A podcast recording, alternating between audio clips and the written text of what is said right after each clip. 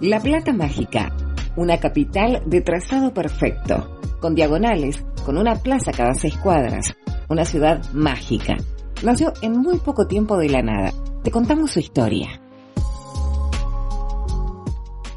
Hola amigos, del libro de Gabriel Darry Gran, La ciudad de los geometras, volumen 1, documentos para una historia inédita de La Plata, he extraído algunas cosas. La implantación de la masonería, segunda época, Le Pioners. A principios de la década del 70 se había desarrollado en Europa un conflicto bélico entre el reino de Prusia y el segundo imperio francés de Napoleón III. Tras la derrota del ejército galo, su capital se resistió a ser tomada y fue sitiada entre los meses de septiembre de 1870 y enero de 1871. El asedio culminó con la entrada triunfal en París de los prusianos y su inmediata retirada, estableciéndose una nueva asamblea nacional y un gobierno provisional en Versalles. Pero los parisinos se negaron a rendirse y milicias de ciudadanos tomaron la administración de la ciudad, instaurando un gobierno republicano y socialista. En estos sucesos revolucionarios de la Comuna de París, había intervenido activamente un boticario de 37 años llamado Hipólito Girgois, que en la guerra había perdido las dos farmacias que poseía en las afueras de la capital y todo el patrimonio de su familia. El comunero había sido ayudante preparador del Hospital San Louis, donde había adquirido conocimientos en cirugía y homeopatía que le habían sido útiles en el ejército. Para sostener a su familia había tomado la decisión de emigrar a Sudamérica, ya que le habían hablado de un proyecto agrícola en una colonia de franceses en Argentina. Girgois había ingresado a la masonería en el año 1867 en la logia La Rose de Parfait Silence de París y a través de ella había podido entrar en contacto con patriotas que se encontraban afiliados a la logia Les Amis de Naufrage de Buenos Aires, quien lo recibirían a su llegada.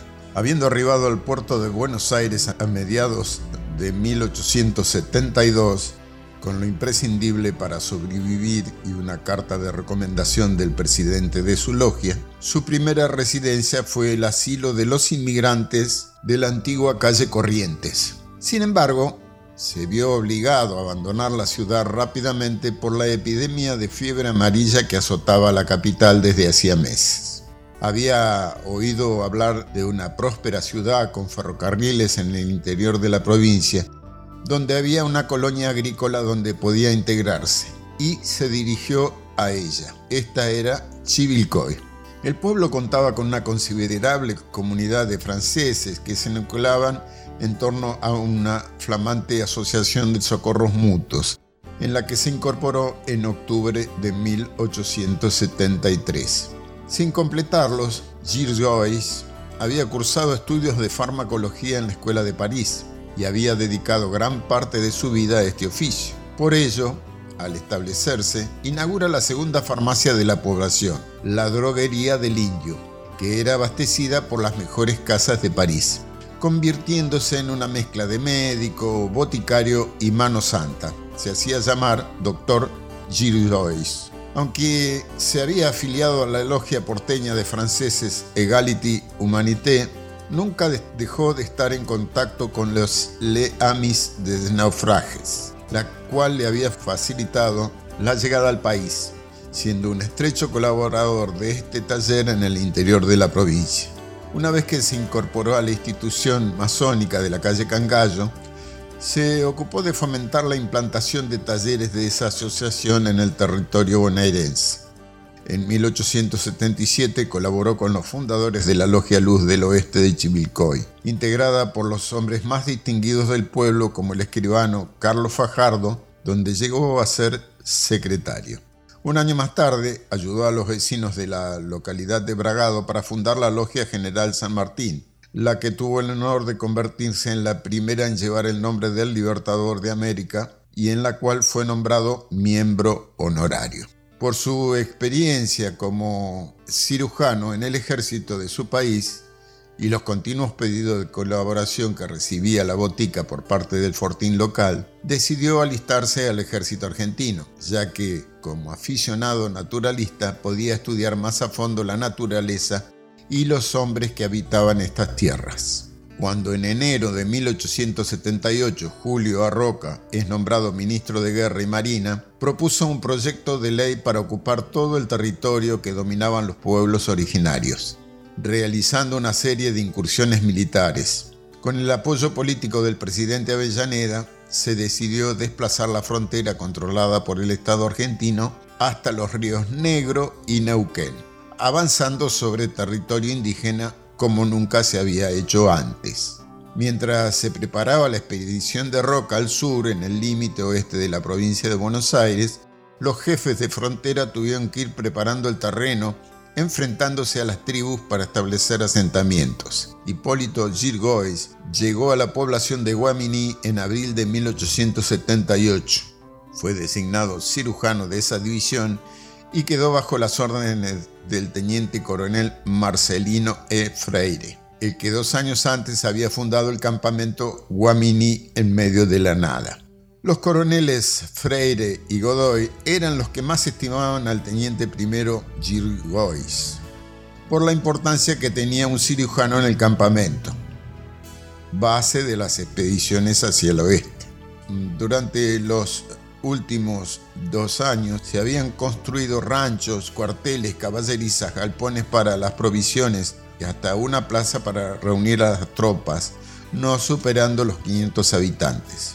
Entre los militares solo había un masón, el comandante Luis Cerro, que pertenecía a la logia porteña Regeneración, con quien vio la posibilidad de fundar una logia masónica. Para ello, el 21 de abril de 1878 envió una carta a la Asociación Masónica de Buenos Aires, solicitando autorización para iniciar en la masonería a cinco militares, a un farmacéutico y a un comerciante de la zona, entre los que se encontraba el coronel Marcelino Freire, de 31 años, y el coronel Enrique Godoy, de 28. El gran maestre le aprobó la solicitud en mayo y excepcionalmente por encontrarse en los confines de la provincia, le otorgó el poder de comunicarles en una única ceremonia los tres primeros grados masónicos, para así fundar el taller que precediría él, al que llamó Luz del Desierto. Cuando en abril de 1879 se lanzó el ataque final hacia Río Negro, con el ministro Roca a la cabeza, las tropas de Guamini tuvieron que movilizarse el doctor Girgois, que quería volver con su familia a través de sus hermanos de logia, gestionó su baja del ejército. El masón Luis Cerro envió un telegrama al comandante general de armas en Buenos Aires afirmando que el cirujano de esa división padecía enajenación mental y el 2 de mayo de 1879 se le proporcionó la baja del ejército argentino, quedando liberado para volver a Chivilcoy. Cuando en el año 1882 el gobernador designó a Carlos Fajardo como juez de paz de La Plata, el doctor Girgois vio la oportunidad de influir de alguna manera en ese joven municipio. En abril de 1883 transportó su droguería a La Plata, ubicándola al lado de la casa del médico Méndez, en la calle 1 entre 34 y 35 por ser el punto de unión de la vieja población de Tolosa con la nueva ciudad. En ese momento los primeros pobladores tenían en claro que no vivían en una ciudad llana. Las lomas de la ensenada en la que había sido asentada, hoy imperceptibles, eran fácilmente reconocibles desde distintos puntos y desde los segundos pisos de las casas se podían apreciar los surcos en la tierra que delimitaban las desérticas manzanas de la periferia. El francés de 49 años había establecido la primera farmacia de la capital bonaerense, denominándola Botica y Droguería del Indio, poniéndose a total disposición de la comisión municipal. La Botica del Indio se jactaba de tener un surtido de drogas de ambos mundos y de estar abierta de día y de noche, y en la que también se estableció una confitería francesa, donde se podían conseguir manjares de aquel país. Al ser el único farmacéutico se le encargó la distribución de remedios a los pobres de la ciudad, según las disposiciones de la Comisión Municipal de Higiene. Sin embargo, en noviembre de ese año llegó a la ciudad el boticario diplomado Calisto Serri e instaló en la misma vereda la segunda farmacia, acusando a Girgois de no tener acreditaciones y ser un confitero farsante. Esto provocó que decidiera trasladar su establecimiento para reorganizarlo y ponerlo a la altura de, la capital federal a su domicilio de 4 y 45, dejando en calle 1 solamente la confitería. En su nuevo local se abocó a realizar trabajos de taxidermia, logrando construir una gran colección de aves embalsamadas, con el fin de aumentar su práctica en la materia. En abril de 1884 dirigió una carta a las autoridades bonaerenses proponiéndose como embalsamadora d'honoren del Museo de la Plata. Solicitud que fue bien recibida por el gobernador e inmediatamente aprobada. Estando los franceses de la ciudad desorganizados y habiendo pertenecido a la Asociación Francesa de Socorros Mutuos de Chivilcoy durante 1884, se decidió establecer la primera Asociación Francesa de La Plata, con el patrocinio de la sociedad que protegía a los inmigrantes franceses de Buenos Aires. La asociación finalmente se llamó Sociedad Francesa de Socorros Mutuos 14 Juillet e Hipólito Girgois fue elegido como su primer presidente. La primera iniciativa de este grupo fue organizarse para editar una publicación matutina de intereses generales con el objetivo de atraer a la población francesa a la nueva ciudad. Con este fin, se convocó a través de la prensa a toda la comunidad francesa para una reunión en los salones del señor Etienne Chauvin el domingo 18 de enero de 1885. La reunión se realizó en diagonal 80 y 47, haciéndose saber la fundación de una publicación extranjera dedicada al fomento y defensa de los intereses de la colonia francesa, la cual llevaría el nombre de la France y sería redactada por el señor Fernand Joplin. La idea fue aprobada por unanimidad y todos los presentes se comprometieron a contribuir con todas sus fuerzas al buen éxito de tan notable y útiles propósitos. La segunda reunión se efectuó el 25 de enero en el mismo lugar. En ella se decidió que tendría imprenta propia, costeándose a través de acciones, y se conformó una comisión dirigida por Girgois para su adquisición e instalación. Finalmente se decidió que se llamaría Le Commerce contando con el importante apoyo de dos ingenieros, el francés Arnold Nilius y el hijo del francés Pedro Benoit. En los primeros dos años de su llegada, reprodujo en La Plata todo aquello que lo había intervenido en Chivilcoy. Había fundado la primera botica, que colaboraba filantrópicamente con la municipalidad, y había fundado la primera asociación francesa que organizó a esa colonia, solo faltándole una cosa, implantar la primera logia masónica. Por esa razón convocó a una reunión reservada a distintos vecinos cuya pertenencia a la francmasonería era de público conocimiento. La reunión se llevó a cabo en la casa del farmacéutico el domingo 26 de abril de 1885, en la calle 45 entre 4 y 5, donde también estaba ubicada su botica. Asistieron en su mayoría masones franceses e italianos, los cuales tomaron tres resoluciones.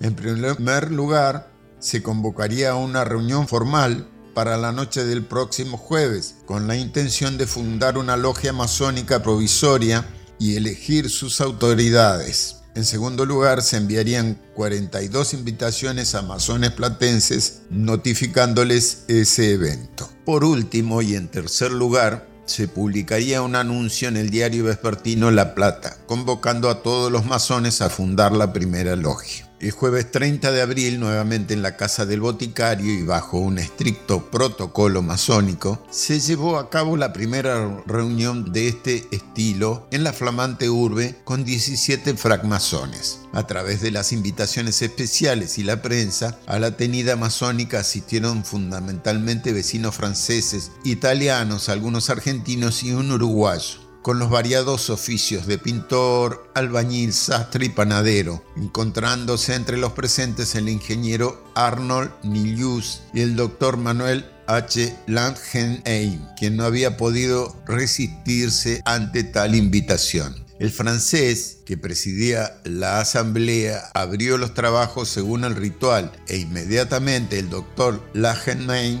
pidió la palabra para manifestar que sería conveniente aplazar los trabajos hasta que pudieran reunirse todos los masones que vivían en la ciudad, ya que podían ignorar este evento. El presidente de la asamblea alegó que se había invitado formalmente a 42 masones y si no habían asistido más eran porque no estaban interesados. Por este motivo no existía inconveniente alguno para suspender los trabajos, habiendo suficientes maestros masones como para conformar una logia. La propuesta del alto magistrado de aplazar la fundación del taller masónico fue puesta a consideración a través de una votación secreta, la cual fue rechazada por 16 votos contra uno. Seguidamente se pasó a elegir la denominación de la logia, siendo el más votado el nombre que propuso el doctor Girgois, Luz y Verdad el cual ya se ve intervenido en la fundación de dos talleres con nombres similares, Luz del Oeste de Chivilcoy y Luz del Desierto en Guaminí. En la reunión también se decidió comenzar a buscar un local para celebrar las tenidas masónicas, solicitar formalmente autorización a la Asociación Masónica de la calle Cangallo y comenzar a ahorrar para pagar los derechos que se exigía para fundar un taller. Solicitud que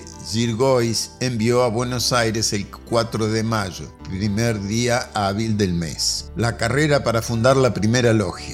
La verdadera intención del doctor Lagenheim, queriendo demorar la fundación de la logia de Girgois, era ser él quien fundara el primer taller masónico de la capital, eligiendo vecinos de renombre. El veterano magistrado no solo buscaba fundar una logia, sino también un capítulo escocista, donde se otorgarían los grados superiores de la masonería.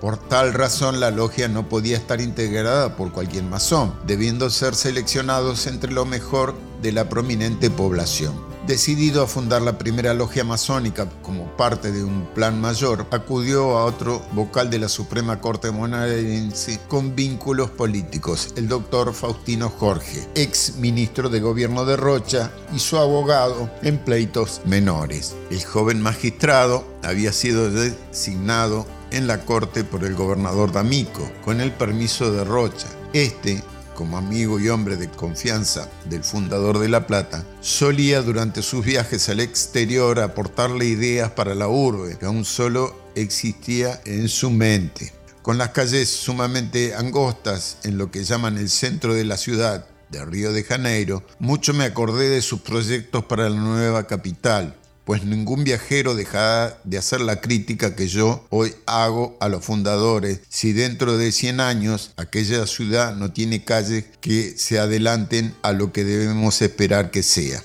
En ese preciso momento el doctor Jorge se encontraba abocado a organizar los grupos rochistas en la provincia para la candidatura presidencial y no dudó ni un instante en invitar a la futura logia a correligionarios como Juan Dillon y a amigos que tenía en común con Rocha, como Pedro Benoit y Carlos Fajardo. Por el contrario, el doctor Lagenheim invitó a varios miembros de su antigua logia, Obediencia a la Ley, y a través del agrimensor Carlos Glade convocó a los masones del departamento de ingenieros que habían estado desde siempre presentes en la ciudad. En la carrera contra reloj por fundar la primera logia, la reunión masónica de los funcionarios y amigos del ex gobernador se llevó a cabo cinco días después que la reunión de la logia Luz y Verdad, el martes 5 de mayo de 1885 en el domicilio del juez de la calle 53. En ella se decidió que la logia provisoria y su capítulo se llamarían La Plata y que el presidente que los dirigía sería Landheim. Desde el mes de mayo, una comisión de masones encabezada por los dos jueces se encargó del armado del templo masónico donde funcionaría la logia La Plata, realizando los trabajos necesarios para la consagración oficial del local por parte de las autoridades de la asociación. El lugar elegido había sido un local rentado ubicado en la calle 47 y 7, que se habían preocupado por decorar lujosamente con estricta sujeción al ritual escocés. El templo contaba con bancos de madera rústica con capacidad para 150 personas y el ambiente estaba embellecido con abundantes lámparas de petróleo. Además, dos columnas cinceladas color bronce franqueaban la puerta de entrada al salón. Al otro extremo de la sala, el sitial del venerable maestro de la logia estaba coronado con un elegante dosel de seda roja.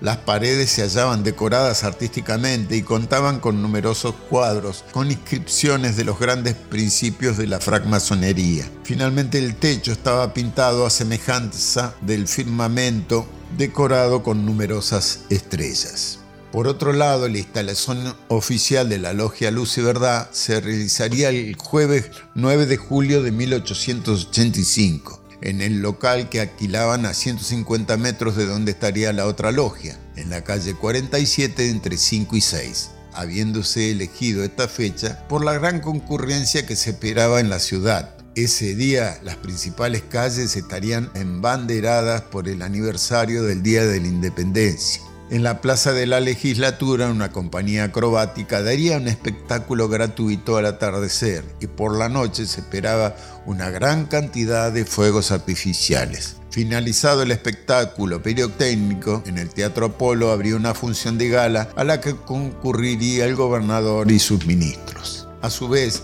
ese día el flamante centro industrial y agrícola de La Plata, que nucleaba a los productores de la región, inauguraría una gran exposición de productos elaborados en la ciudad por sus socios, entre los que se encontraban todos los industriales y artesanos de La Plata. En la exposición que se llevaría a cabo en el gran galpón donado por la provincia en la calle 4 entre 51 y 53, entre otros vecinos estaba el francés Girgois, que expondría aves embalsamadas y productos químicos elaborados en el laboratorio de su botica, siendo uno de los coordinadores de la muestra que duraría meses. El centro había sido fundado semanas antes, siendo apadrinado por Lachenheim, su escudo era el mismo que había sido elegido por Benoit en 1882, el cual era utilizado por establecimientos públicos y privados. Sin embargo, los eventos del 9 de julio de 1885 no salieron como se habían planificado. Ese día, debido a una copiosa lluvia, se suspendieron todos los festejos patrios en los espacios públicos. La comisión directiva del Centro Agrícola porteño tuvo que volverse por el temporal, retrasándose la inauguración de la exposición hasta el día 13 de ese mes. A su vez, todos los fuegos artificiales que se exhibirían frente a la legislatura y que se almacenaban en el Ministerio de Gobierno se arruinaron por el agua que colapsó los techos del edificio. Al atardecer, en el momento de realizarse la consagración del templo Luz y Verdad, por las autoridades de la calle Cangallo, se desencadenó la mayor tormenta eléctrica que se había visto en la ciudad. A pesar de que la ceremonia tuvo que realizarse a la luz de velas y ante una espectacular tormenta, la primera logia de la ciudad fue oficialmente instalada. Esa misma semana el diario El Día resaltó la importancia de esa fundación para la ciudad de La Plata. De todas las sociedades que marchan a la vanguardia del progreso, es sin duda alguna la masonería una de las primeras. La nueva capital de la provincia, cuyos rápidos progresos son la admiración de todo el mundo, necesitaba un centro donde los muchos hijos de esta gran familia aquí establecidos se agrupasen. Finalmente, el domingo 16 de agosto de 1885 fue el día designado para la ceremonia oficial de la consagración del templo e instalación de las autoridades de la Logia La Plata, a la cual asistieron 400 masones platenses y de la capital federal, abarrotando las instalaciones. Una vez que Lan Genen como presidente de la Asamblea abrió los trabajos, se dio entrada a las comisiones que representaban a las logias visitantes. Estas eran obediencia a la ley, regeneración, unione italiana, egalité, humanité, moralidad, hijos de Irán, primera Argentina, como así también la flamante logia Luz y Verdad, que había sido instalada en la ciudad hacía semanas. A continuación comenzó el protocolo de instalación de autoridades. Los miembros de la logia La Plata se colocaron en el centro del salón formando un pasillo frente a la puerta de entrada y levantando sus espadas simbólicas, formando una especie de bóveda, la cual tuvieron que recorrer al entrar al recinto las autoridades de la asociación. Estas eran la comisión instaladora que venía a consagrar el templo y a investir a las autoridades de la logia. El presidente de la comisión instaladora, el militar retirado Pedro A. Cáceres, ocupó la silla del presidente y ordenó que las autoridades del nuevo taller, Manuel Lagenmain, Felipe A. Becker y Pedro Benoit, abandonaran el salón depositando en la puerta sus espadas y sus malletes simbólicos. Seguidamente consagró el flamante templo masónico, ceremonia laica que se realizaba cuando se inauguraba un local e hizo llamar a sus tres autoridades para que presten juramento ante la asamblea. Luego siguieron prestando juramento el resto de afiliados, estando entre estos César, el hijo mayor de Lagenheim, y el agrimensor Carlos Glade. El juez de la Suprema Corte se ubicó en el sitial del venerable maestro y leyó un telegrama enviado por el doctor Faustino Jorge, que había sido distinguido como el orador de la logia, pero que por razones de salud no había podido asistir. Seguidamente pronunció un largo discurso agradeciendo la presencia de los asistentes. Decía, solicito del modo más eficaz el amor fraternal de los hermanos visitantes que nos honran con su presencia, y muy particularmente el de los obreros, todos de la respetable logia Luz y Verdad que trabaja con nosotros en este valle en bien de su naciente población, difundiendo entre ella los principios de libertad, igualdad y fraternidad. Concluida la reunión masónica, el presidente invitó a los presentes a dirigirse al salón contiguo, donde los esperaba un lunch para llevar a cabo los brindis reglamentarios. Luego del aperitivo, los masones de altos grados se reunieron nuevamente en el templo para dar comienzo a la ceremonia de fundación del capítulo provincial La Plata que conformarían los masones platenses con grados superiores. Este grupo, más reservado, de carácter aristocrático y con costumbres caballerescas medievales, estaría a cargo de otorgar los grados superiores del rito escocés a los masones bonaerenses, ya que la provincia había perdido su capítulo provincial en el momento de la disputa por la federalización de Buenos Aires.